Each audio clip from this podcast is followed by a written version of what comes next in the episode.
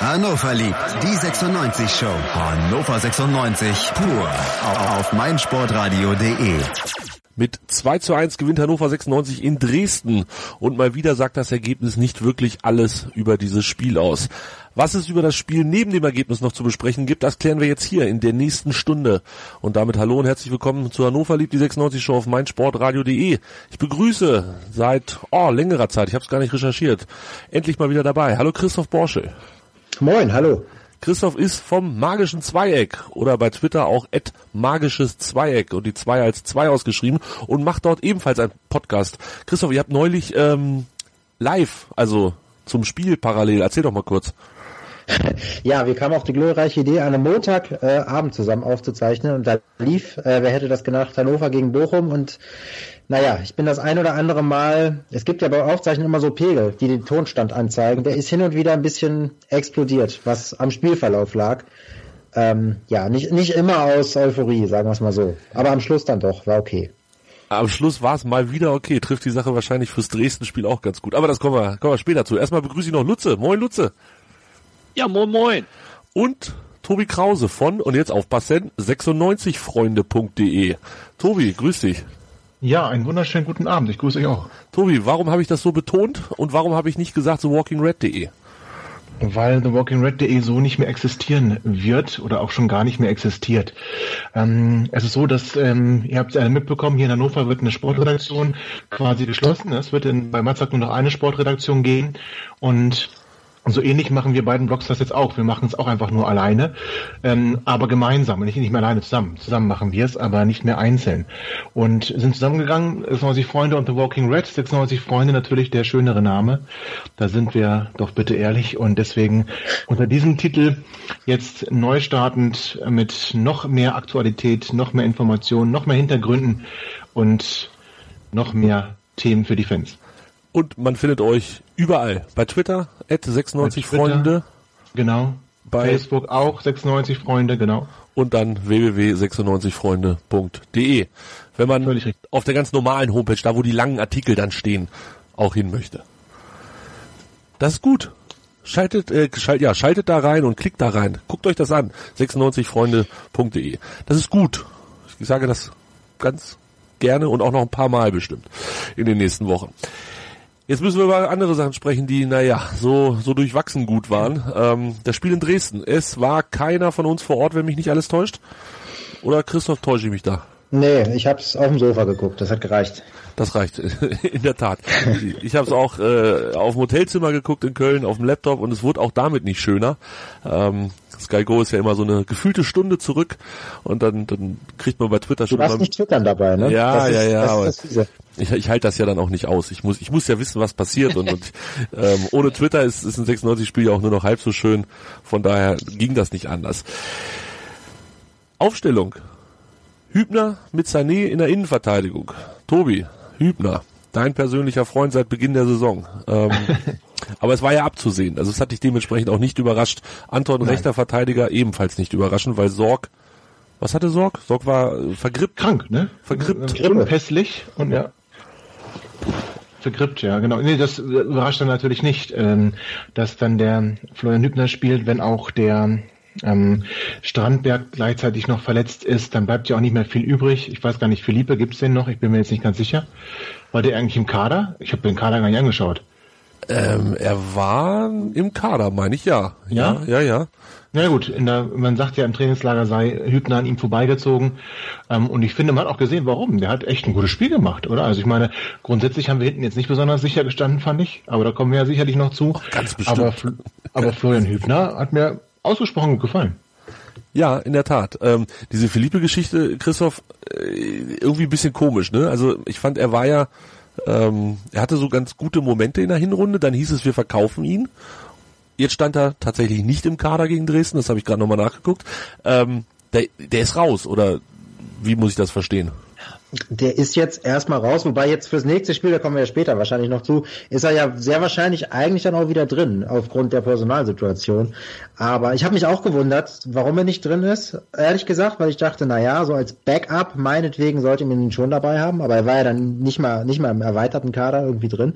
Ähm, muss aber auch sagen, ganz ehrlich, dass ich mich gefreut habe tatsächlich, dass Hübner mal eine Chance bekommt, weil ähm, mit der Meinung bin ich ja, glaube ich, nicht alleine, dass äh, ich schon der Meinung bin, er ist auf jeden Fall einer, dem man eine Chance geben sollte und ich finde, er hat sie absolut genutzt. Also ich glaube, wenn, wenn man äh, so einen Saisonrückblick dann irgendwann mal anguckt, dann wird diese eine Monstergrätsche, die er da rausholt, natürlich auch irgendwie mit drin sein, ne? Weil ähm, könnte ja schon sein, dass es eins der Spiele war, wo man dann hinterher sagt, ja, das war dann eins der entscheidenden Spiele, wo wir dann die, die nötigen drei Punkte auch geholt haben.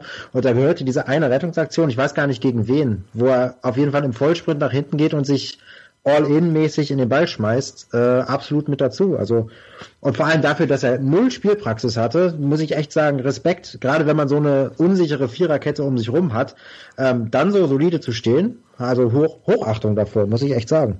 Ja, es ist definitiv nicht so gewesen, dass er in die beste Viererkette der Welt ähm, reingerutscht ist und einfach nur eine ne Position gefüllt hat. Es war ja dann tatsächlich auch so mit Sorg, ähm, dass der raus war auf der rechten Seite und deshalb Anton dann auch rüberziehen musste. Hübner hatte äh, 18 Minuten gegen Kräuter Fürth gespielt. Lutze, ähm, insgesamt Hübner vielleicht so einer der High, eine, das Highlights, einer der Highlights, um Gottes Willen. Es ist schon spät am Abend, auch bei uns. Ähm, ein Highlight des Spiels, Hübner. Ja, also ich kann mich nur einschließen, was Christoph gerade gesagt hat. Die Grätsche ist mir auch äh, absolut äh, im Gedächtnis geblieben. Ich bin auch aufgesprungen, als er da reingegrätscht hat, äh, kurz bevor er da abziehen konnte, der Dresdner. Also der hat auf jeden Fall sich jetzt äh, auf jeden Fall ein zweites Spiel erstmal definitiv verdient und nicht nur, weil jetzt die Leute auch äh, krank sind und irgendwie oder gesperrt sind, besser gesagt. Also ich finde, äh, der kann jetzt erstmal zeigen. Und wenn er jetzt das nächste Spiel auch noch gut macht, ja, warum, warum soll er denn nicht auch mal da einfach bleiben? Warum nicht? No? Tobi, jetzt loben wir da ähm, einen Innenverteidiger und ich denke dann ganz kurz zurück an die ersten 30, 35, vielleicht auch sogar 45 Minuten und, und sehe eigentlich nur Gruselbilder vor mir. Hm. Dresden hat uns, das kann man glaube ich so sagen, an die Wand gespielt. Puh, ja, das sind natürlich starke Worte, aber ähm, da ist da ist schon da ist schon viel Wahres dran. Dresden hat uns tatsächlich ähm, an die Wand gespielt. Vor allem aber hat, waren unsere Außenverteidiger Klammer auf, mal wieder, Klammer zu, völlig überfordert. Philipp Heise, über den hatten wir gesprochen witzigerweise, ähm, vor dem Spiel, der auch im Spiel fand ich sehr auffällig war, auch nach vorne viel gemacht hat.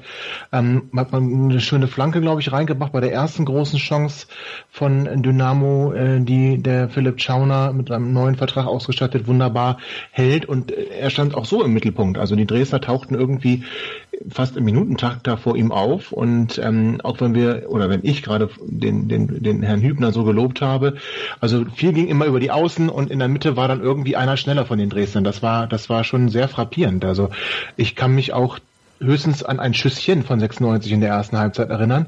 Aber so die, die erste Halbzeit war sowas von in Dresdner Hand, dass, dass ich eigentlich dachte, ähm, ja, wann, wann, fällt, wann fällt das Tor? Nicht ob es fällt, sondern wann fällt das Tor für Dynamo? Ja, zwei Chancen hatten wir, äh, an die ich mich noch spontan erinnern kann. Doch, der, echt? In der ersten Halbzeit? Naja, das eine als Chance zu bezeichnen ist halt ein bisschen dreist, aber der Ball war halt fast drin. Das war die Ecke von Pripp, die er ans Latte, an die Latte nagelt. Ach, ja gut. Ähm, das war sicherlich so geplant, würde ich jetzt einfach mal ganz dreist behaupten. Äh, das war ein Chancchen und dann hatten wir halt in der 44. Minute noch das Ding, ähm, wo Schmiedebach Fossum steil schickt, der in die Mitte dann passt zu Harnik. Stimmt. Und stimmt. Ähm, der dann aus acht, neun, oh, zehn oh, Metern. Muss. Ich erinnere mich, der ihn machen muss, genau. Den muss er machen. Und das wäre dann so ein Ding gewesen, wo du halt sagst, okay, du hast in der ersten Halbzeit gar nichts auf die Kette gekriegt. Und zur Belohnung machst du das 1 zu 0 kurz vor der Halbzeit und drehst quasi das komplette Spiel auf den Kopf. Christoph, diese erste Halbzeit wir können das jetzt nicht als als Ausnahme ähm, in dieser Saison und vielleicht insbesondere auch in dieser Rückrunde bezeichnen. Das passiert sehr häufig. Oder täuscht dieser Eindruck bei mir? dass wir spielerisch keine Dominanz auf dem Platz haben, absolut. Wobei ich fand es beim Dresden-Spiel tatsächlich, ich finde, die stach sogar noch so ein bisschen raus äh, verglichen mit den anderen Halbzeiten, weil es sonst so war, dass wir selber halt nichts auf die Kette gekriegt haben. Jetzt in dem Fall war es aber von Dresden, muss man ganz ehrlich sagen, hat Dresden das einfach taktisch überragend gespielt. Genau so musst du gegen eine, gegen eine Mannschaft spielen wie uns, die einfach total hoch verteidigen. Die haben immer wieder die langen Bässe drüber gespielt und dann mit ihrer Schnelligkeit sind sie reingegangen. Genau so funktioniert's. Das ist jetzt nichts Neues. Äh, das das gegen uns klappt. Dresden hat es einfach überragend umgesetzt, wobei überragend ähm, natürlich ja, neutral gesehen überragend. Ähm, und ganz überragend war es ja dann auch nicht, weil sie haben ja nicht getroffen. Aber ähm, an sich, diese, die, das war ja fast schon Powerfußball, was Dresden da gemacht hat. Und wir hatten einfach keine Art der Möglichkeit, das irgendwie zu ändern. Bis dann, das habe ich jetzt im Nachhinein gelesen, ähm, Daniel Stendel soll ja dann zu Martin Harnik gegangen sein und gesagt, okay, wir schieben das, das, das Pressing nach vorne mal ein Stückchen zurück, weil wir kommen gerade irgendwie nicht klar, wir müssen jetzt mal irgendwie ein bisschen Ruhe reinkriegen. Äh, wenn das wirklich gew so gewesen sein sollte, muss ich sagen, hat 15 Minuten nicht so geklappt, aber immerhin hat man es erkannt während des Spiels. Das fand ich schon mal nicht so schlecht. Und äh, zweite Halbzeit später war ja dann ein anderer Fall. Aber äh, trotzdem muss ich sagen, was, was Dynamo Dresden da gemacht hat, das sind feine Fußballer in den Reihen. Und ich hatte mal wieder so ein bisschen den Eindruck, dass das zieht sich dann tatsächlich so ein bisschen durch, ähm, dass die komplette Mannschaft, unsere Mannschaft, das so ein bisschen ja auf die leichte Schulter genommen hat. Das war im Hinspiel auch schon so, wenn ich mich da erinnere. Ja, aber nach dem Hinspiel dürfte das ja eigentlich nie nochmal passieren. Ja, in der Theorie, es dürfte vieles nicht passieren, was so, was so in der Liga passiert. Nein, das stimmt, absolut. Ähm, trotzdem hatte ich das Gefühl, ja, irgendwie gerade Stefania, Kutschke und, und, und Berko da vorne, die drei, ähm, also das sollte man wirklich gelernt haben aus dem Hinspiel, hat man aber irgendwie gar nicht. Man war zu langsam, also die sind einfach so ja. schnell. Ja, ich glaube, da, da kannst du selbst, wenn du willst, wenn du so verteidigst wie 96, dann stellst du den Gegner oft ins Abseits. Ich glaube, Dresden ist siebenmal abseits gestanden. Aber wenn es halt nicht klappt, rennen sie dir weg. Und das ist genau das Problem, dass du, dass du einfach auch zu langsame Spieler dann da hast.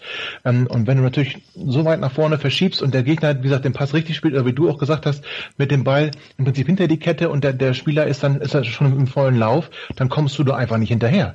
Und das haben wir gesehen. Und das hat Dresden im Hinspiel ja schon relativ gut gemacht, wobei ich fand sie im Rückspiel jetzt deutlich stärker.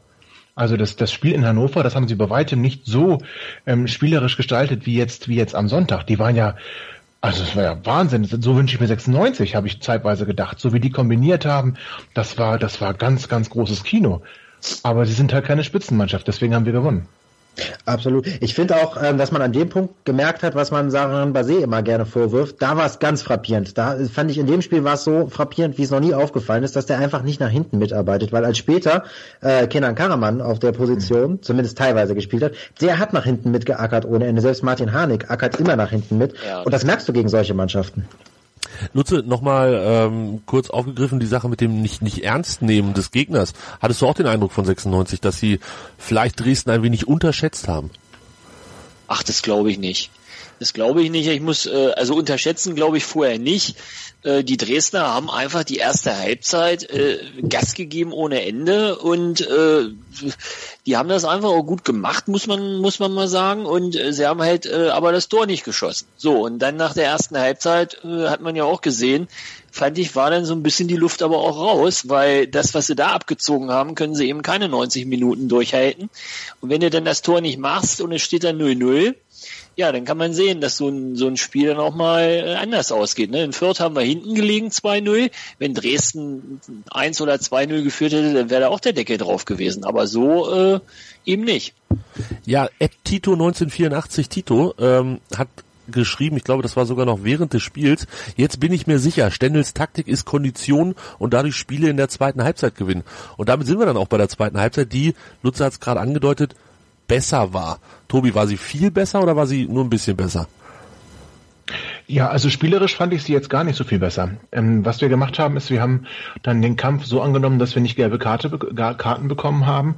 Ähm, en masse, sondern dass wir dann eine bessere Zweikampfquote hatten. Wir haben, wir haben von einer negativen Zweikampfbilanz in der ersten Halbzeit haben wir es in der zweiten Halbzeit noch um 52,1 gewonnene ähm, Duelle gebracht und da lag für mich dann der Schlüssel. Wir haben, wir haben Zugriff bekommen auf die Zweikämpfe, wir konnten Bälle erobern, ähm, aber dass jetzt das deutlich spielerisch besser wurde, also Karaman, das hat ja der Christoph auch gerade schon angedeutet, der hat, das hat man gemerkt, dass der eingewechselt wurde, defensiv wie offensiv ich meine jetzt gar nicht nur durch sein Tor, sondern grundsätzlich hat der echt, wie ich finde, ein sehr, sehr tolles, ähm, ein tolles äh, Spiel gemacht nach seiner Einwechslung im Vergleich zu den Einsätzen bisher in der Rückrunde an sein deutlich bester Einsatz. Da hat er wieder die Form gezeigt aus der, aus der Hinrunde. Aber dass wir jetzt großartig überlegen gewesen wären oder das spielerisch besser geworden wäre, nee, tatsächlich eher nicht. Ich meine, du musst sehen, wir hatten letzten Endes eine Beibesitzquote von 43 Prozent und das auswärts beim Aufsteiger. Weiß ich nicht, das ist ein bisschen dünn.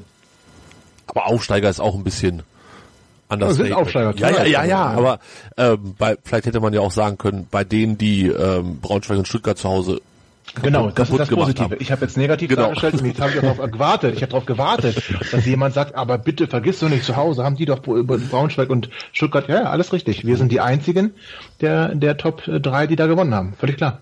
Und das kam so. Also erstmal gab es noch die 52. Minute.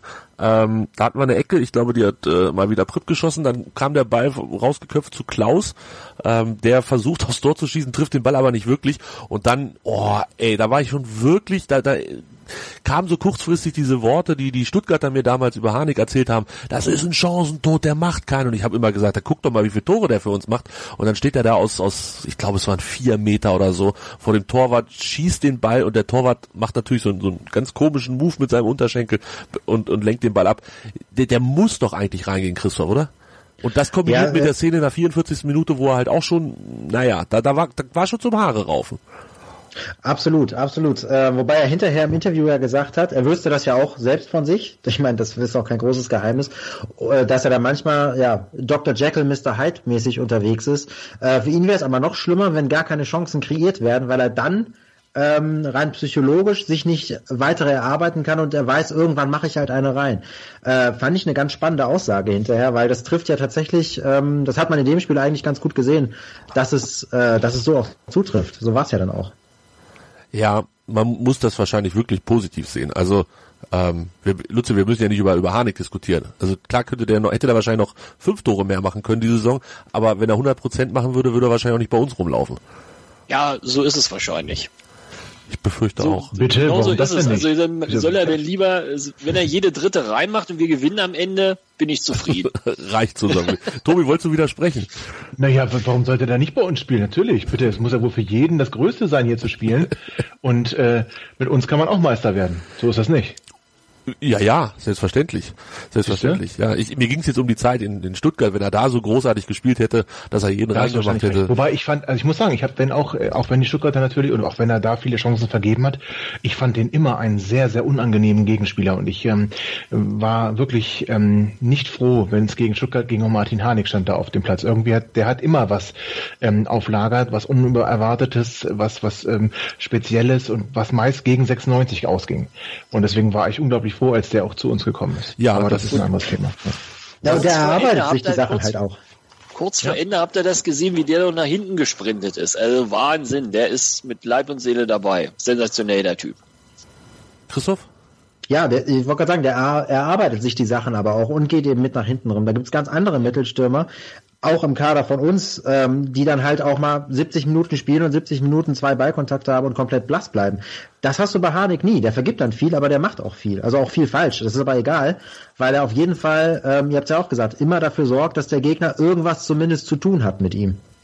Und nicht ohne Grund haben wir die letzte Ausgabe hier auch kein Harnik, Panik genannt. Und das bleibt auch nach dieser Woche natürlich bestehen. Ohne Martin Harnik, ich möchte nicht drüber nachdenken.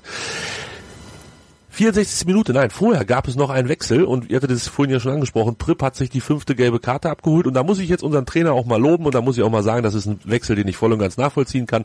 Dann in der 60. Minute Pripp runter, dafür Albernotz bringen. A, Albernotz kann ja eigentlich nicht viel schlechter sein als Pripp, da sind wir uns, denke ich mal, alle einig seit langer Zeit. Ähm, und B, ihm dann gleich schon mal so ein bisschen Bindung zum Spiel zu geben, weil er nächste Woche ja zu 99,9 Prozent ran muss, war eine gute Idee und er hat dann auch direkt die Ecke geschossen, ähm, die Sané dann mit dem Kopf so ein bisschen weitergeleitet hat und Harnik machte dann endlich alles richtig, stand am zweiten Pfosten, hoch das Bein, das waren glaube ich dann keine vier Meter mehr, sondern eher so, so ein Meter 50 ähm, und macht das 1 zu 0. Lutze, bisschen überraschend schon, aber wir haben uns dann doch gefreut. Ja, wir haben uns gefreut. Ne? War auch wieder eine Ecke. Also unsere Standardsituationen, ja, die sind dann wirklich, äh, ich weiß gar nicht, zu wie viel Prozent sie zu unseren Toren führen, aber da können wir uns dann tatsächlich wohl drauf verlassen, dass man aus so einer Standardsituation dann vielleicht doch mal wieder ein Tor machen und ich, ich habe mich riesig gefreut. ähm, Standardsituation, ich glaube Hans war es, der bei, bei Twitter geschrieben hat, dass man aufhören soll, ihn damit zu nerven, dass wir so gute Standards haben. Und kurz danach kam dann äh, direkt die Strafe. Christoph, es ist wirklich eine Stärke von uns dieses Jahr, oder? Es ist, es ist tatsächlich eine Stärke, aber ähm, wenn man das tatsächlich auf Twitter verfolgt, das stimmt schon. Ne? Also unsere Standardsituationen sind zum einen bockstark Aber ich glaube, wir können so keine Grauzonen-Standardsituation mehr. Wir können nur noch schwarz oder weiß, weil die, die anderen, die verpuffen ja zum Teil, die führen ja zum Teil sogar zu Kontern. Da sind ja zum Teil grässliche Eckbälle dabei. Dann hast du aber auch wieder, ich meine, die, die Zahlen lügen ja nicht, dann hast du natürlich auch wieder die, die Standardsituation, die uns dann zu Toren führen. Also ähm, das passt meist, so ein bisschen so. Meist, wenn Prip nicht schießt. Richtig, richtig. Aber meistens schießt er halt. Ja, das sind dann die, die zu Kontern führen. Das, das ist Ja. richtig. Ja, genau. Wollt ihr jetzt Prip an dieser Stelle schon wieder zum Sündenbock machen? Na, der, der, schlägt, der schl- schlägt einfach schlechte Standards in der Regel im Moment. Also und dies, ich glaube nicht, dass das gewollt war an die Latte da. Ich Aber wusste, gut, dass da noch Widerspruch. Geschichte. Ich wusste, dass da noch Widerspruch im Laufe der Sendung kommen muss. Ja, ich glaube, das war es so gewollt. stehen lassen, aber jetzt sind wir gerade so schön bei Edgar, da dachte ich, ja komm, einmal im Nebensatz. Na, also gewollt war wahrscheinlich wieder auf dem ersten Pfosten, dass der Abwehrspieler ihn rausköpfen kann. Da gehe ich jetzt Ja, aber er geht von dann an, an die Latte am zweiten Pfosten, da sagt ja schon alles. Da ist ja schon alles drin.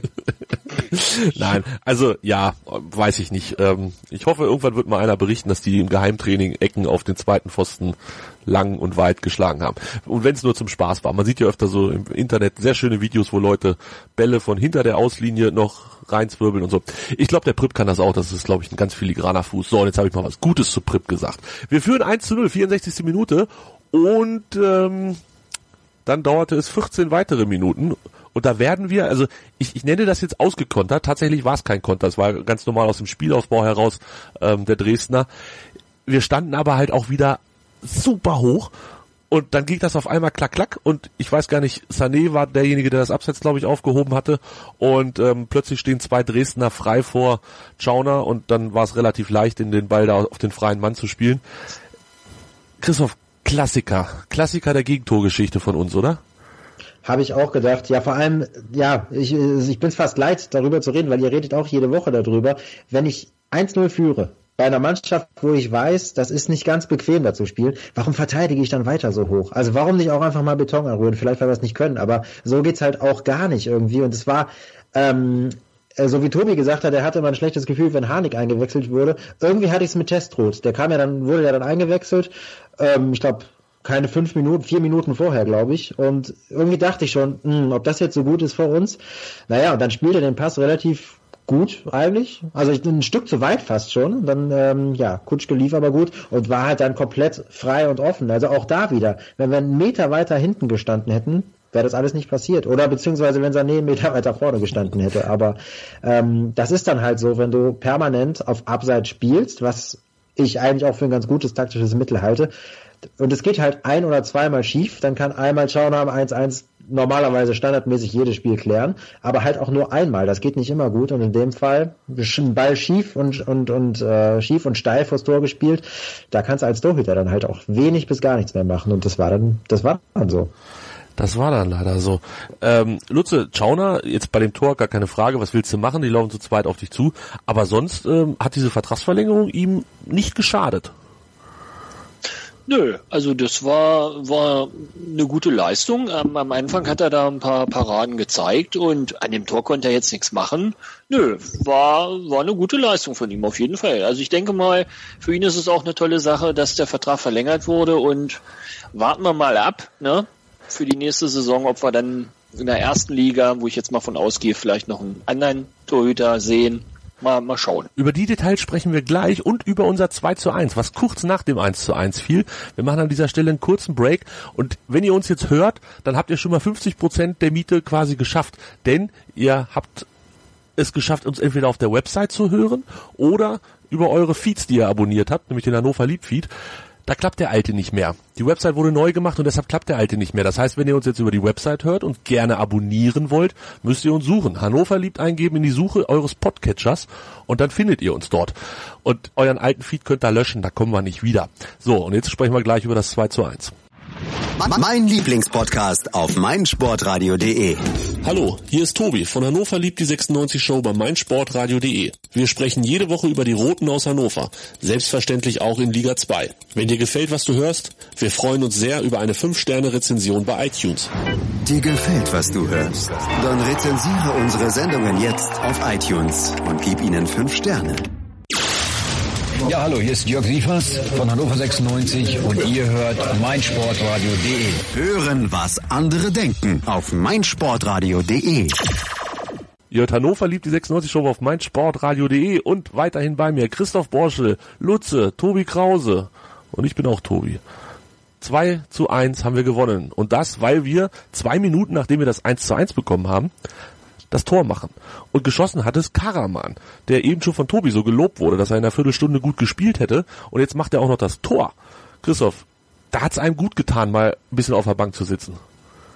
Ich habe das Gefühl, das ist ja häufiger. Ich glaube, das war zu Saisonbeginn und letzte Saison, glaube ich, wenn er dann mal gespielt hat, auch so, dass er eigentlich einer der Spieler ist, die du von der Bank extrem gut bringen kannst, die dann meistens sogar, wenn sie wissen, ich habe nur 60 Minuten oder ich habe nur äh, Quatsch 30 Minuten oder 15 Minuten, in denen ich Vollgas geben kann, äh, der dann sich seine Kräfte nicht einteilen muss und dann auch komplett Vollgas gibt. Das war so mein Eindruck, weil ähm, ja, wobei ich sagen muss, das Tor selber, da habe ich gedacht, okay, warum spielt er nicht ab? Warum spielt er nicht jetzt ab? Warum guckt er nicht? Warum spielt er nicht ab? Okay, Tor. Also das war so äh, irgendwie un unrealistisches Tor aus meiner Sicht. Aber überragend gemacht natürlich, ne? Aber ähm, den macht er halt auch so nicht in jedem Spiel, muss man auch sagen. Weil da war dann mal so ein Moment, da hatte Dresden so ein bisschen den Zugriff verloren und war so ein bisschen passiv und hat sich das aus einer sehr guten Position alles ein bisschen angeguckt und ähm, dann hat er natürlich auch die Klasse, den so zu machen. Ja, ähm, zur, zur Entstehung vielleicht nochmal. Er hat ihn sich in der eigenen Hälfte den Ball geholt, da hat er das erste Mal äh, den Ballkontakt gehabt in der Spielszene und hat dann einen Doppelpass gespielt mit Schmiedebach. Er hat sich, er hat den Ball zu Schmiedebach gespielt, ist dann nach vorne gelaufen und hat sich immer so umgedreht und, und Schmiedebach quasi gesagt, spiel zu mir, spiel zu mir. Das hat Schmiedebach dann nach kurzem Überlegen auch getan. ähm, und dann, dann, den Rest hast du ja eben ganz gut beschrieben. Mach ihn doch, mach ihn doch, mach doch irgendwas und dann hat er da so, so reingemurmelt. Ähm, Tobi, das war Schmiedebachs beste Aktion des Spiels? das ist eine gemeine Frage. Ja. Ähm, ja, nee, ich fand, ähm, dass das Schmiedebach gar nicht so. Nee, doch, das war seine beste Aktion. Nee, komm, lassen wir es sein. Ja, das war seine beste Aktion. Also, also ich fand den unauf, ich fand den bestenfalls unauffällig äh, und äh, das war auch nur selten. Also nee, der hat schon kein so besonders gutes Spiel gemacht. Ähm, Baccalords neben ihm war besser auch nicht sonderlich gut in diesem Spiel, fand ich, aber besser. Und das war mit Abstand seine beste Aktion. Vielleicht noch beim bei der Platzwahl. Das weiß ich jetzt nicht. Ähm, da war ich noch nicht am Fernseher. Aber im Spiel war das seine beste Aktion. Ähm, ja, er hatte noch den Pass auf, auf Fossum, wo in der 44. Minute, wo Harnik so aus freier Distanz ähm, dann das Ding vermasselt hat.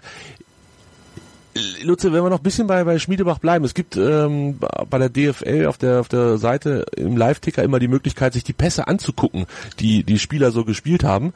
Ähm, Schmiedebach hat 18 Pässe zum eigenen Mann gespielt und dafür äh, davon 0 auf Saren Renbase, ein auf Fossum, ein auf Klaus und zwei auf Harnik. Ist das für jemanden in der, in der Schaltzentrale, der ja auch das Spiel so nach vorne bringen soll, ein bisschen dünne? Ja, das ist, äh, das kann man so sagen, ne? Bei den wenigen Pässen, das ist äh, äh, ziemlich wenig, würde ich sagen. Ich weiß jetzt ehrlich gesagt, du überrascht mich ein bisschen. Ich weiß gar nicht, was so üblich ist äh, von einem Sechser, der so ein bisschen das Spiel gestaltet, wie viele Pässe man erwarten könnte. Aber 18 ist äh, wahrscheinlich über ein ganzes Spiel schon ziemlich wenig. Ähm, Nehmen wir mal Baccalords als Vergleich. Der hat 26 Pässe gespielt, vier auf Saren Renbase, zwei auf Fossum, ja. zwei auf Klaus und drei auf Harnik. Also das ist der deutlich agilere Mann nach vorne gewesen in dem Fall. Ja, gut, äh, ist mir die letzten Spiele jetzt auch schon aufgefallen, dass Baccalords irgendwie äh, mir auch mehr aufgefallen ist, weil er irgendwie irgendwie so ein bisschen präsenter äh, auf mich gewirkt hat. Und Schmiedebach dann eher so ein bisschen statischer. Ähm, wobei in diesem Spiel muss ich sagen, hat Baccalords auch so ein paar Fehlerchen ja gemacht. Den einen hatten wir ja schon erwähnt, da sein unglücklicher Rückpass da oder Pass auf irgendwen von uns, der dann abgefangen wird, wo dann äh, Hübner das Ding noch rettet. Also diesmal waren die beiden Sechser irgendwie für mich nicht so haben sich nicht so viel unterschieden, sage ich mal. Christoph, Aber es geht sicherlich besser. Das geht besser. Christoph, wie ist dein Gesamteindruck von den beiden Jungs? Jetzt nicht nur gestern, also nicht nur Sonntag, sondern auch. Ich finde die Entwicklung der beiden relativ interessant, weil korrigiert mich, wenn es falsch ist, aber eigentlich war es doch mal so gedacht, dass wenn wir mit der Doppelsechs Schmiedebach-Backerlord spielen, dass Schmiedebach eher der Gestaltende ist, der die, der die klugen Pässe spielt, der auch ein bisschen Tempo rausnimmt und Backerlords einfach alles abräumen soll und den Staubsauger macht.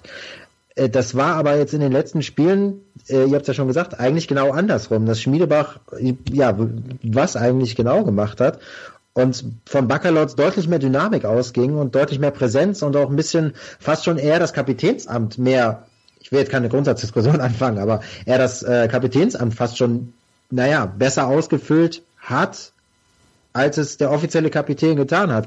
Ähm, wobei ich dann wieder, ich, ich gucke ja dann immer gerne auf die Kickernoten, die mal eine Benchmark waren. Äh, da hat Schmiedebach interessanterweise eine 3 und Baccalords eine 4. Und ähm, ja, Martin Hardig auch eine 3 und Fossum auch. Das verstehe ich dann irgendwie auch wieder nicht. Vielleicht habe ich auch einen betrübten Blick auf das, auf das Spiel gehabt, aber ähm, ich bin auch absolut der Meinung, dass ich ähm, von der Entwicklung der beiden Spieler her die beiden deutlich auseinanderentwickelt haben und das nicht wirklich zugunsten von Schmiedebach. Tatsächlich habe ich das Thema äh, Noten ausnahmsweise auch auf dem Zettel stehen. Äh, will ich ja eigentlich immer nicht so gerne nehmen, weil es natürlich dann am Ende nur eine subjektive Einschätzung eines, vielleicht auch zwei ähm, Menschen bei einer Zeitung sind. Aber äh, gerade die beiden Schmiedebach und Backerlotz hat mich doch ein bisschen überrascht. Du hast es gerade angesprochen. Ähm, beim Kicker hatte Schmiedebach die drei und Backerlotz die vier. In der Hatz haben beide eine 4,5 gekriegt und in der Bild beide eine 3. Ähm, das ist schon so eine Diskrepanz. 4,5 ist fast äh, die, die Klasse nicht geschafft, also sitzen geblieben. Und eine 3 ist das, womit wir alle gerne bis zum Abitur durchgeschlittert sind. Aber äh, Tobi, warum ist es so schwer, die beiden einzuordnen? Ich will gar nicht über drüber diskutieren, ob sie eine 3, eine 4 oder eine 5 verdient haben. Ähm, aber warum ist es so schwer, die, die Leistung von denen einheitlich zu bewerten? Wir tun uns ja auch hier in der Runde immer schwer wenn Hans hier wäre, um Gottes Willen.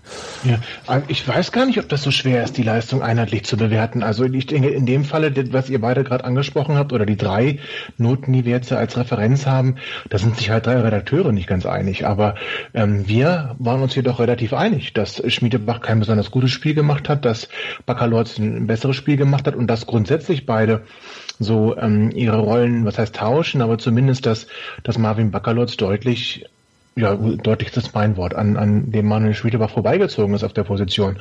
Also ich bin mir gar nicht sicher, dass wir uns so uneinig sind. Ich finde, wir beurteilen ihn eigentlich unisono hier. Ja, aber ich, Oder beide. ich habe jetzt den, den Hans äh, immer im Ohr, der, der erzählt, dass das der schlechteste Fußballer der Welt ist.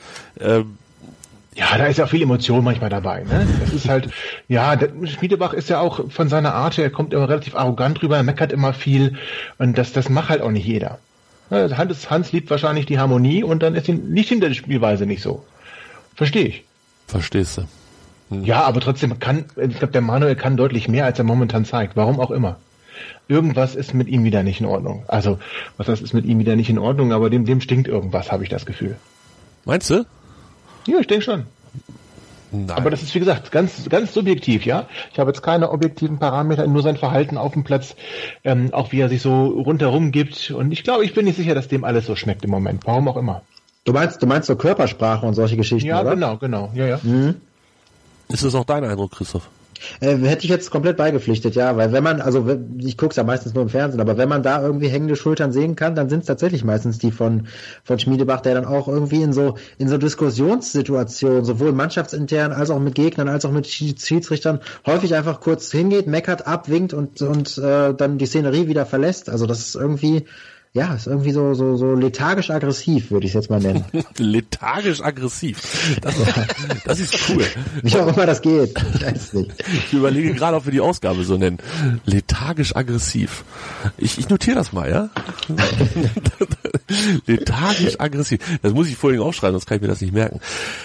Ach ja, ja. Na gut, ich weiß es auch nicht. Ähm, aber wie hast du denn, wie beurteilst du denn unser Kapitän? Na, ich Tobi, mich, du fragst immer so schöne. Ja, ich finde, das ist ja meine Aufgabe. Ähm, schön zu fragen. Nein, ich tue mich tatsächlich auch schwer bei Spielebach. Ähm, ich habe halt weil ich es mir dann dreimal angeguckt habe, das konnte man gar nicht so gut erkennen in der Zusammenfassung.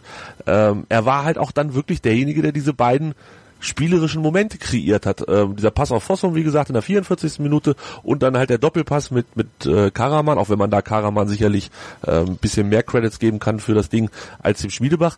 Aber ich, ja, Spielaufbau ist die eine Geschichte, also nach vorne ähm, waren das zwei Highlights, aber langfristig gesehen kommt da doch sehr wenig.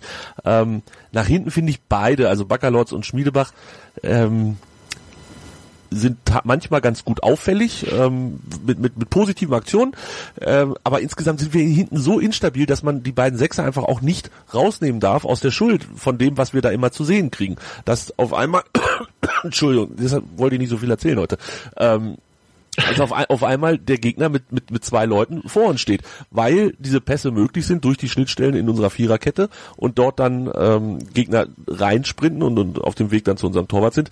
Ähm, und diese Pässe dahin, die müssten ja eigentlich dort verhindert werden, wo die Sechser stehen. Passiert aber nicht, oder zumindest passiert es zu selten, es passiert zu häufig, ähm, dass der Gegner damit Erfolg hat mit diesen, diesen Bällen. Und das muss man sicherlich dann auch den beiden ankreiden.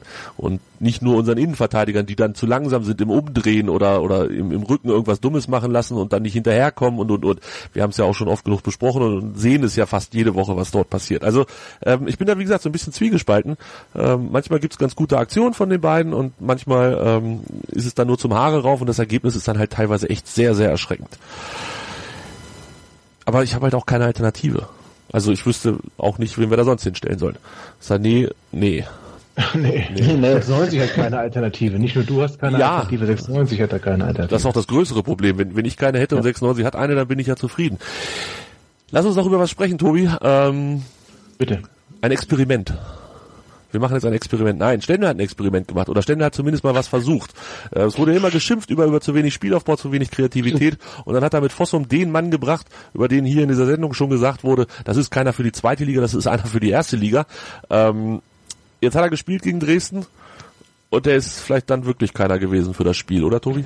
Nee, also aber das, das habe ich auch so erwartet, muss ich leider sagen. Ich, ähm, ich war ja auch derjenige, der Fossum die Zweitligatauglichkeit äh, abgesprochen hat. Ähm, aber ähm, ich finde, das merkt man ihm halt auch leider an. Das ist äh, so körperbetontes Spiel, das ist überhaupt nicht seins. Und er fand nun auch, abgesehen von dieser ähm, 44. Minute, die ich schon fast verdrängt hätte, äh, fand er ja auch wirklich kaum statt. Ich, ich fand sogar erschreckend, wie wenig er stattgefunden hat.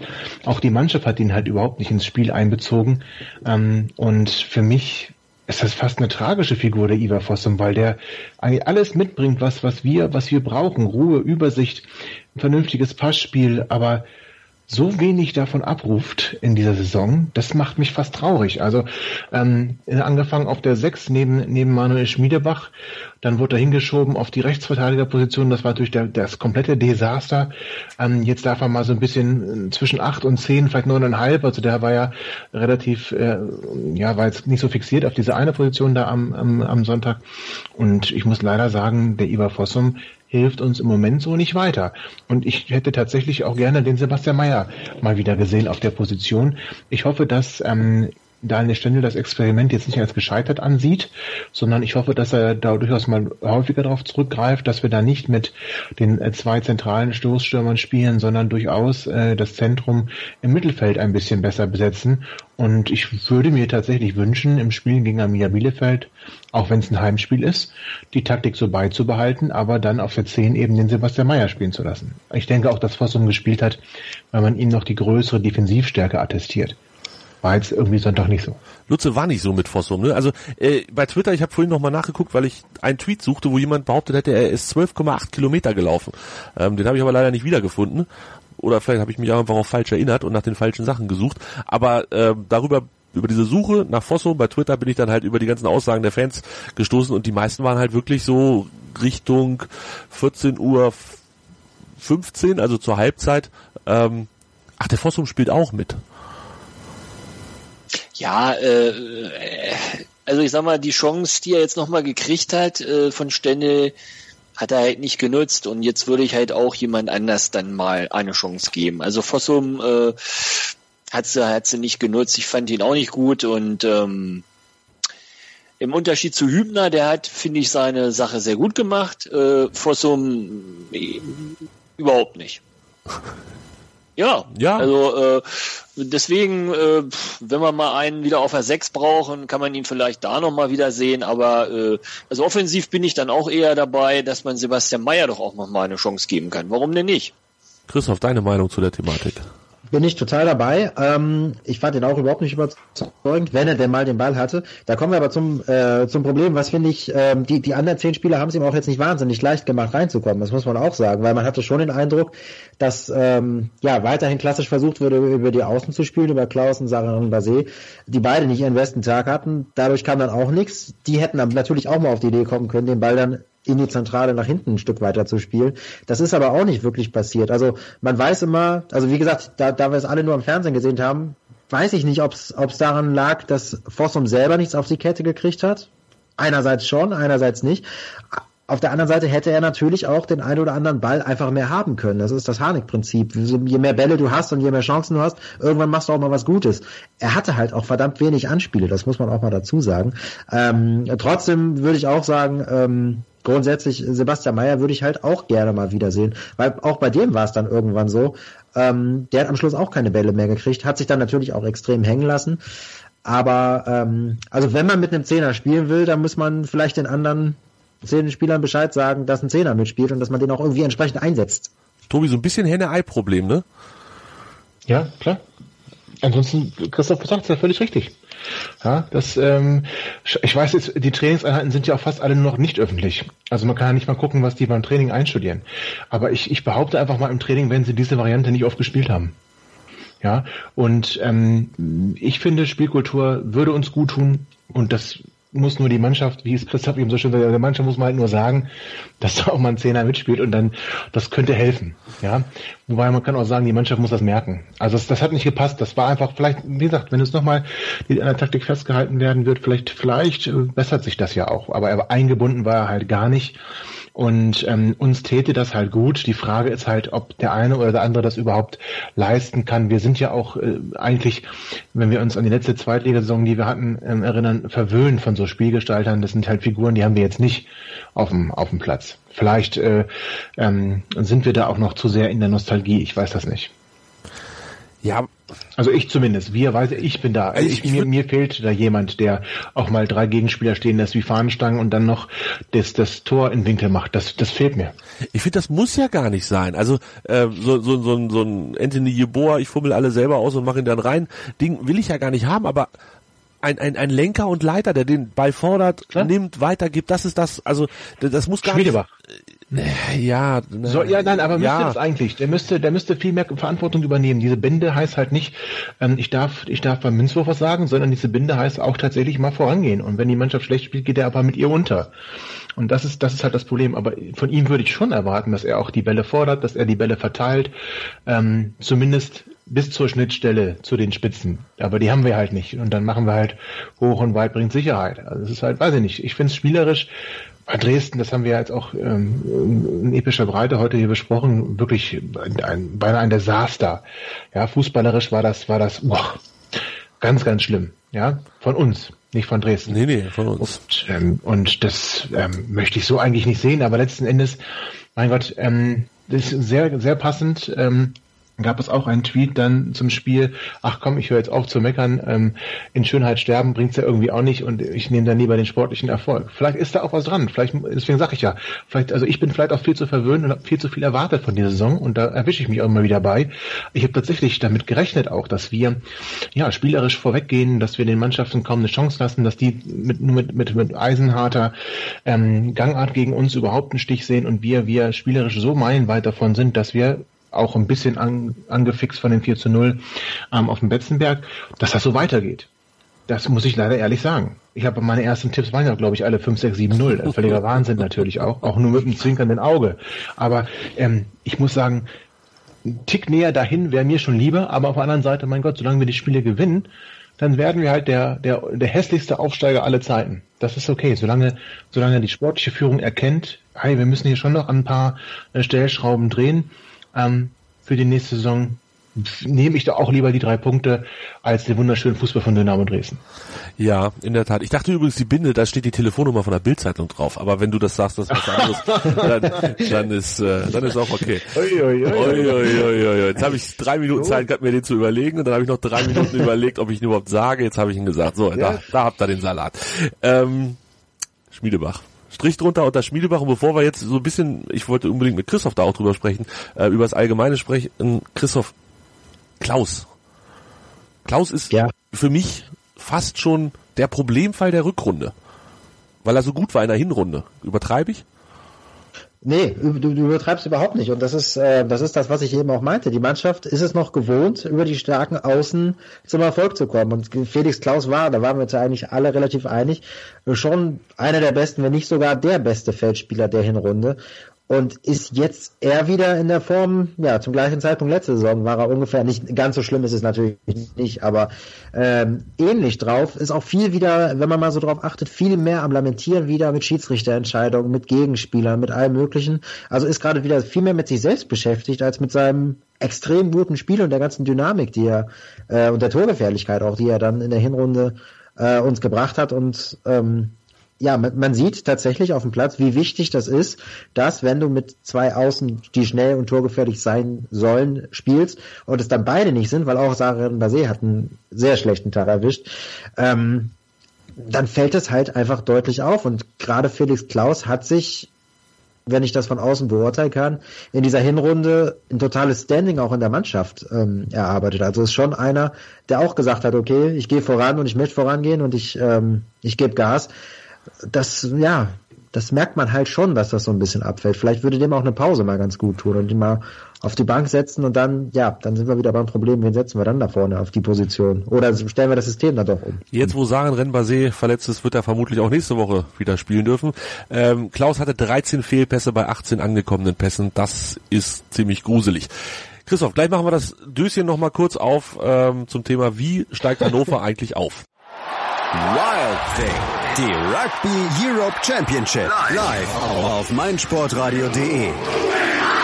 Deutschland gegen Belgien. Belgien. Am 4. März ab 16.10 Uhr live aus Offenbach. Du willst noch Tickets gewinnen? Dann nimm noch schnell an unserem Gewinnspiel teil und sichere dir zwei Tickets. Alle Infos dazu findest du auf meinsportradio.de. Hören, was andere denken. meinsportradio.de. Natürlich auch auf Facebook und Twitter. Eben haben wir über Dösing gesprochen, über Schmiedebach und Klaus und alles. Und jetzt würde ich gerne mit Christoph ein bisschen über das große Ganze reden. Ähm, du bist ja leider nicht so oft hier in der Sendung. Das müssen wir eigentlich auch ändern. Aber wir sprechen ja so auch öfter drüber und kommen immer wieder zu, de, zu der Entscheidung, am Ende ist es egal, wie wir spielen, Hauptsache wir steigen auf. Aber es ist, es ist doch, Tobi hat das eben auch schon so ein bisschen angedeutet, es ist doch deutlich schwerfälliger und, und unattraktiver als gedacht, so, eine, so eine Zweitligasaison von Hannover 96. Auf der einen Seite ja, also sagen wir mal so, gewünscht hätte man sich natürlich komplett anders, richtig. Und ähm, wenn man es mal ganz objektiv sieht, aber das bringt im Fußball halt wenig, muss es der Kader auch hergeben, ohne Frage. Allerdings hätte ich schon vor der Saison, ich glaube, ich habe letzte Saison was ganz Gruseliges getippt am Ende, was ich jetzt nicht wiederholen möchte. Ähm, dritter Platz, das will ich jetzt, wie gesagt, nicht wiederholen. Ähm, konnte man, ja, weiß ich nicht, schon ein bisschen davon ausgehen, dass es doch eine zähe Sache wird, weil wenn man guckt dir die Mannschaften an, das sind alles keine ganz schlechten Mannschaften. Das ist eine, eine, Mann, eine Liga mit extrem vielen Traditionsvereinen auf der einen Seite, das heißt nicht viel, aber auf der anderen Seite heißt es, heißt es halt doch viel, weil dann hast du halt so ein, so ein, so ein Höllenstadion wie Dresden, wo du erstmal bestehen musst auf der einen Seite. Ähm, und die Niederlagen der anderen Mannschaften zeigen ja auch, ganz so einfach ist es auch nicht. Stuttgart hat sogar schon mehr Niederlagen als wir, glaube ich. Ne? Ich glaube, die haben sogar schon fünfmal verloren, wir nur viermal. Ja, ist richtig. Also, ähm, ja, und am Ende, ich sag mal so, die Punktausbeute gibt uns ja irgendwie dann doch recht. Ne? Also ähm, ich, ich sage mal, vergleichs tatsächlich, also man liest ja häufiger, wir sind das, der FC Bayern der, der zweiten Liga, was natürlich Hanebüchner Unsinn ist. Aber gerade, genau in dieser Situation passt es irgendwie spielerisch dann doch, weil Bayern spielt sich auch großen Mist gerade zusammen, holt sich aber auch die Punkte souveräner als letzte Saison wenn es am Schluss so klappt, und ich habe mal geguckt, ähm, tatsächlich, weil ich mich ja äh, ein bisschen vorbereitet habe zumindest, äh, wir haben die 40-Punkte-Marke jetzt am 21. Spieltag überstanden. Das ist ja schon mal gut. Das letzte Mal, dass das nicht geklappt, also dass das nicht gereicht hat mit dieser Punkteausbeute, war tatsächlich 2011, 2012. Das lag aber nur daran, dass zu dem Zeitpunkt sechs Mannschaften über 40 Punkte hatten. Das war eine extrem ausgeglichene Saison. Diese Liga ist einfach total dicht beieinander und die Mannschaften ja, haben, haben jetzt nicht den großen Respekt, den man am Anfang von Hannover hatte. Wenn ich mir überlege, wie, wie Kaiserslautern gegen Hannover am ersten Spieltag oder danach aufgetreten ist, da dachte man noch, wow, krass, großer Mythos Hannover 96, die marschieren weg und machen es, machen uns alle platt.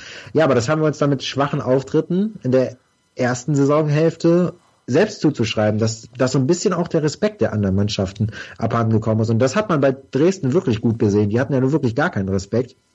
Und haben gesagt, ja, Aufsteiger gegen Absteiger, ja, ist ja egal, wir sind ja hier, wir sind halt Dynamo. Also so diese Selbstverständlichkeit, die fehlt mir auch ein bisschen bei unseren, äh, bei unseren Leuten, zu sagen, wir sind Hannover 96, wir sind das Maß aller Dinge in dieser Liga.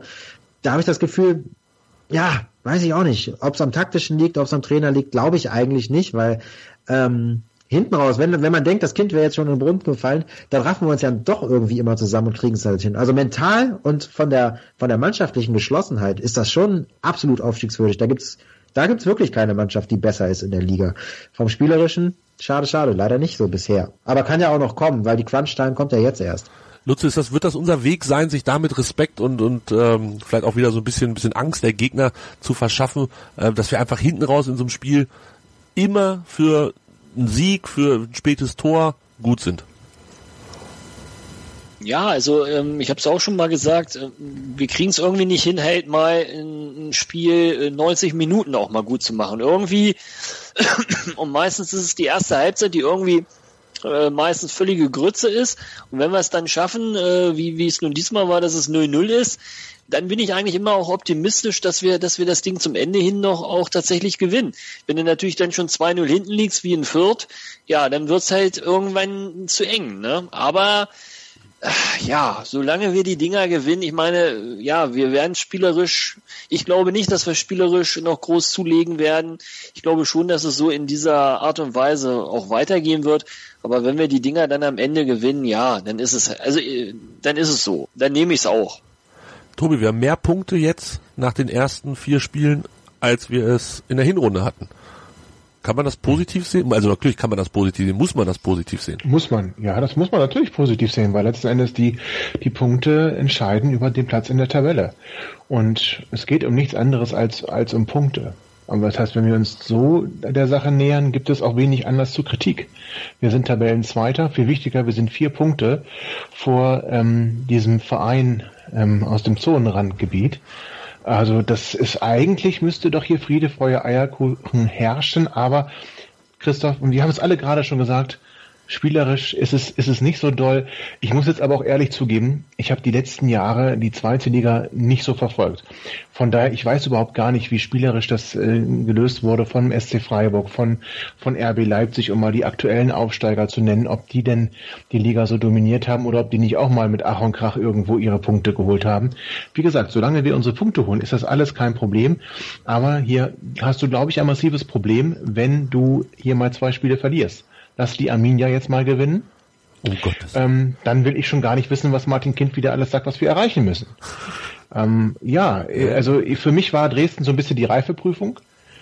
Ähm, die hat Daniel Schendel souverän, hätte ich fast gesagt, der hat da zumindest bestanden. Er hat taktisch was verändert, auf die Kritik reagiert, die ja auf ihn eingeprasselt ist, ähm, jetzt in der Beginn, zu Beginn der Hinrunde, äh, Rückrunde. Und das finde ich schon mal positiv. Ja, das heißt, er ist nicht verbohrt in seinen Ansichten.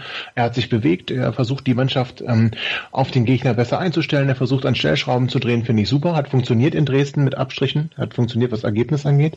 Und jetzt wünsche ich mir für Arminia, dass es auch, was das Spielerische angeht, funktioniert. Und hinten werden wir noch offener sein wahrscheinlich als ohnehin, weil wir da auch äh, mit ein paar Ausfällen zu rechnen haben. Oder auch nicht. Vielleicht wird es dann gerade besser. Das weiß ich natürlich nicht. Das werden wir nochmal sehen. Ähm, ich erhoffe mir aber auch spielerisch mal wieder ein schönes, also ein schönes 96-Spiel jetzt. Jungs, sind wir mal ehrlich. Wann, wann war denn das letzte Mal, wo wir gesagt haben, oh ja, so wollen wir es haben? Düsseldorf, Düsseldorf im Pokal. Ja, gut, das ist mir schon viel zu lange her, aber Stuttgart war auch okay. Oder ja. müssen wir bis Düsseldorf? Müssen, doch echt Düsseldorf? Müssen wir da hingehen? Also richtig, also richtig geil war eigentlich wirklich nur Düsseldorf. Fand ich, ja, fand ich schon. Stuttgart hat da auch arge Hänger, also nicht Stuttgart, sondern wir. Ja, aber Spiel. das war so von dieser, aber das war Emotionalität, das war, das war am Ende dieser Sieg, das, das war so wichtig. Ja. Das war so wichtig und das war ein überzeugendes Spiel, einfach weil wir gegengehalten haben. Ähm, aber, Kampf, aber das, hast du ja, das hast du bei dem Spiel ja auch gesehen. Die Dresdner machen, ja. machen das 1-1 und sofort Richtig. sind wir dabei und äh, die, Sky hatte noch gar nicht wieder umgeblendet, da hatten wir schon eine Ecke und äh, ja, zwei Minuten später machen wir, machen wir den Siegtreffer. Also das finde ich, das kann man definitiv sagen. Die Mentalität, die, die passt hundertprozentig von der Mannschaft. Ja, ich denke auch. Ja, über, über Einsatz und so, da kann man sich, auch wenn der ein oder andere lethargisch aggressiv aussieht, ähm, ja komm, der war nicht so schlecht, ähm, kann, kann man sicherlich nicht, nicht, sich nicht beschweren als Hannover-Fan. Ähm, auch elfmal bereits im Rückstand gelegen, davon noch vier Siege, drei Unentschieden gemacht. Das sind 15 Punkte, das ist echt eine Hausnummer. Ähm, also man darf uns nicht abschreiben, das können wir auf jeden Fall festhalten. Und Christoph, also meckern wir zu viel, warte mal, wenn ich jetzt alles höre. Nein, nein, wir meckern auf jeden Fall Mecker, viel zu, wenig. Viel, ja? Nein, wir meckern oder? viel zu wenig. Ich, ich bin, zu wenig? Nein. Äh, ernsthafte Antwort ist, äh, wir meckern auf keinen Fall zu viel, weil es einfach auch genug zu meckern gibt. Sei es die Leistung okay. von einzelnen Spielern, sei es äh, die, die taktische Idee, sei es die Auswechslung. Ich bin der festen Überzeugung davon, dass man da viel, viel, viele Sachen besser machen kann. Ähm, Aber da hat er doch wirklich, das hast du ja auch gesagt, einen richtig guten Schritt in die richtige Richtung gemacht. Früher Wechsel, Wechsel, ja. die das Spiel ja. entschieden haben. Das war doch, wann haben wir das erlebt? Wir haben so oft auch gesagt, Mensch, wechselt den Ständel denn da? Was ist denn das für ein Mist? Und da kommt kein Impuls mehr, was ja Anfangs der Saison auch immer unsere Stärke war. Der Impuls von der Bank. Und da sind wir jetzt wieder angekommen. Das waren doch super Wechsel. Dann, Albonos bereitet ein Tor vor, der Karaman macht ein Tor. Das waren doch aber 1A-Wechsel. War der Karaman-Wechsel nicht äh, zwangsgezwungen, weil sich Saran Renbase verletzt hat? Ist das denn wichtig? Er hätte ja auch einen anderen Spieler nehmen können. so. ne, wir meckern ja auch meistens an der... Man kann ja immer alles positiv und negativ. An dem Zeitpunkt. Ne? Also jetzt muss ich auch sagen, diesmal Chapeau an den Trainer. Er hat super gewechselt. Er hat die entscheidenden Leute eingewechselt. Hervorragend. Gut. Gut. Christoph, ganz schnell noch dein Blick, dein Blick auf die Tabelle. Äh, Tobi hat's gesagt, 37 Punkte, Eintracht Braunschweig Platz 4. Das ist der Platz, den es auf jeden Fall zu vermeiden gibt, gilt. Ähm, Union hat sich jetzt so nach vorne gemauschelt, davor Hannover und Stuttgart. Glaubst du, dass die Tabelle am Ende der Saison die ersten drei Mannschaften, die drei Mannschaften sind, die da jetzt gerade oben rumtouren? Boah, äh, wünschen würde ich es mir auf jeden Fall. Also ich glaube, ganz ehrlich, äh, Stuttgart wird also da, da, da glaube ich nicht mehr an den Knick, weil Stuttgart hatte den Knick die ersten drei Spieltage. Die, die werden ihren dicken Knick nicht mehr haben. Die sind ja nicht durch, ist Quatsch, aber ich glaube, die werden schon oben bleiben. Wir hoffe ich einfach auch mal. Ja, und wer sich dann auf Platz drei da tummelt, ob das jetzt, ob das jetzt ähm, die besagte Stadt ist oder Union Berlin oder meinetwegen noch Heidenheim oder Dresden, ist mir eigentlich auch egal, ehrlich gesagt. Ich fände ganz schön eigentlich. Also ich fände ganz lustig, wenn Union Berlin Relegation spielen würde und wir da drüber stehen. Solange wir über diesem blöden Strich stehen, ist mir eigentlich alles egal.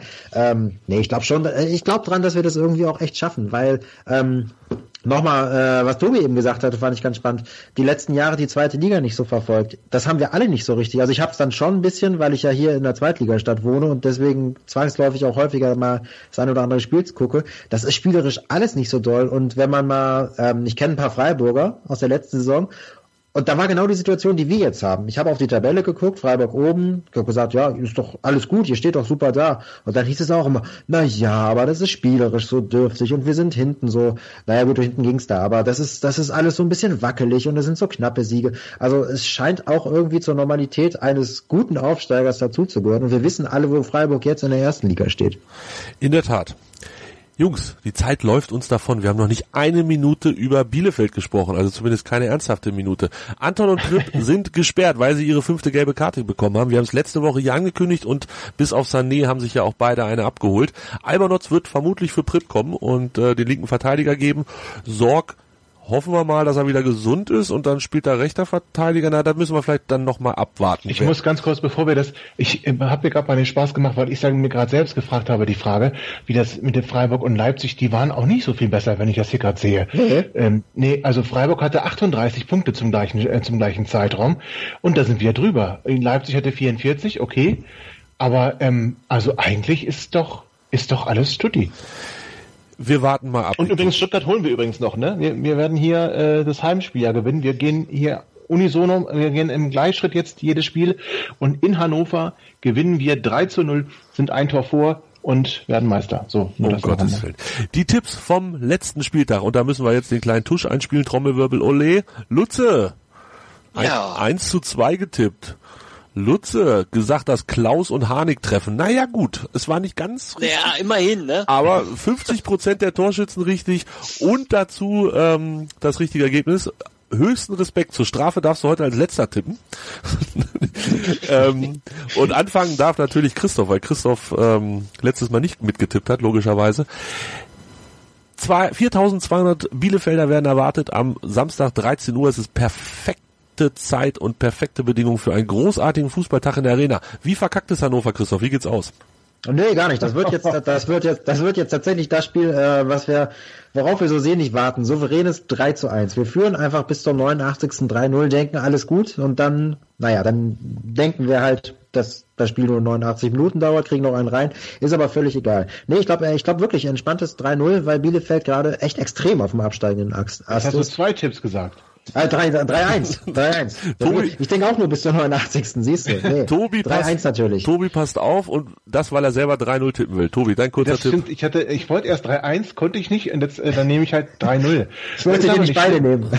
Danke, es lieb von dir. Ich musste jetzt gerade verteidigen. Ich, ich, ist aber nicht schlimm, weil wir machen es Bielefeld äh, nicht ganz so dramatisch, weil wir danach Karlsruhe schlagen. Also da wird sich nicht viel ändern ähm, und unsere Freunde aus Bielefeld werden da nicht so dran zu knabbern haben. Also 3-0 für uns. Lutze, ja. Hinspiel war 3 3-3 und ganz gruselig. Ich tippe 2 zu 0. Dein Tipp? Ah, 2-0 würde ich doch auch tippen. Ach komm, hier wieder, 2-1. 2-1. Lutze weiß, was Erfolg bringt und wenn das am Ende so klappt, freuen wir uns auch alle sehr. Ihr denkt dran, ihr müsst euren Feed erneuern und uns im Podcatcher aktualisieren, Hannover liebt suchen, auf Subscribe oder anmelden oder was auch immer klicken und uns dann jede Woche hören. Das war's für diese Woche. Vielen Dank fürs Zuhören, vielen Dank an Tobi, an Christoph, an Lutze und wir hören uns bis nächste Woche. Tschüss. Hannover liebt die 96 Show. Hannover 96 pur auf meinsportradio.de. Ich habe mich natürlich schockverliebt, weil die war wirklich ganz, ganz klein. So begann die Mensch-Hund-Beziehung zwischen Christina und Tierschutzhund Frieda. Und wie es danach, nach dem ersten Moment der Verliebtheit, so weiterging und welche Klippen es danach zu umschiffen galt, das hört ihr in der neuen Ausgabe von Iswas Dog, dem Podcast für harmonische Mensch-Hund-Beziehungen. Iswas Dog? Mit Malte Asmus. Überall, wo es Podcasts gibt.